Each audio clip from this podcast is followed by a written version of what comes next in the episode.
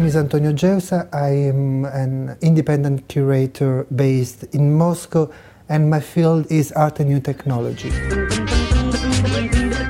This exhibition with 18 works, which show a lot to what has been going on in Russian video art in the past 20 years. Each work has to be watched as a single piece because there is not a concept that I want to stress, but just individual works. It's like when you buy a CD of summer hits. That's more or less the same thing. Video art is a very specific medium for Russia because it started basically when Soviet Union collapsed. Before there were everything was socialist realism Art is to please the people and to speak how good we are, the best country in the world. So even the idea for the mass, what is this thing, contemporary art? Video was always the territory of experiment. If you look as a critic, if you look carefully at video, you get an uncompromised picture of the artists, what they really wanted, how they felt. And they wanted basically to say what they had in their minds, what to speak up, to shout. Video you know if video you got intimacy you get the camera in front of you and you speak the truth. You want to say what is inside of you. You want the, people to see through your eyes. And through video all of a sudden you understand that the audience is important too. Before everything was closed exhibition invitation only in the world clandestine. Now the people from the street can come and see our work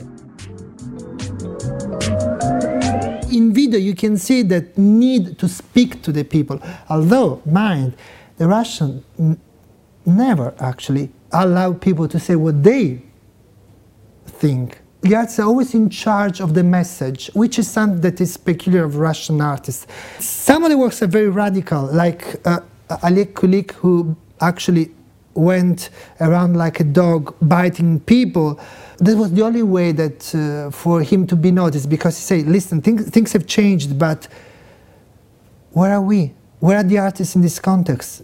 In the new social picture, where is the artist? So I have to shout, I have to go around naked. I'm a dog, you made me a dog.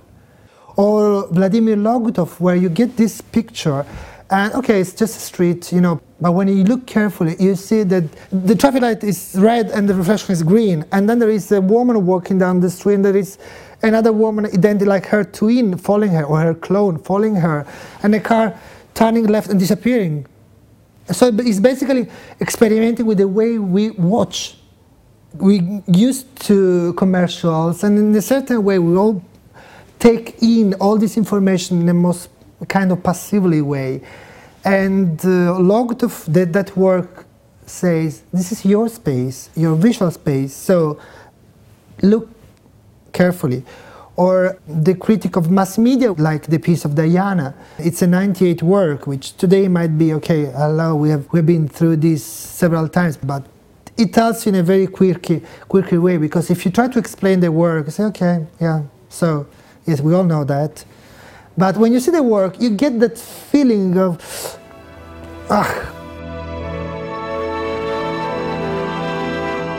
The new academy, for example, Timur Novikov, they, they wanted to go back in art to the uh, imperial times of Russia uh, when they thought that art was beauty, the idea of classical beauty. And it's a very reactionary uh, message because let's go back to the Tsar. For video, you expect something more progressive. This was a medium to fight. Conformism, a medium to fight. Uh, prejudice, a medium to tell for minorities to speak up their mind. In Russia, you don't have that.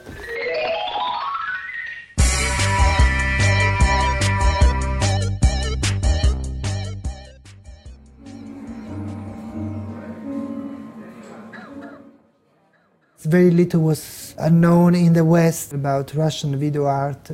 It was something that it didn't have a shape in the beginning five years ago, and now is is the Venus of Milo.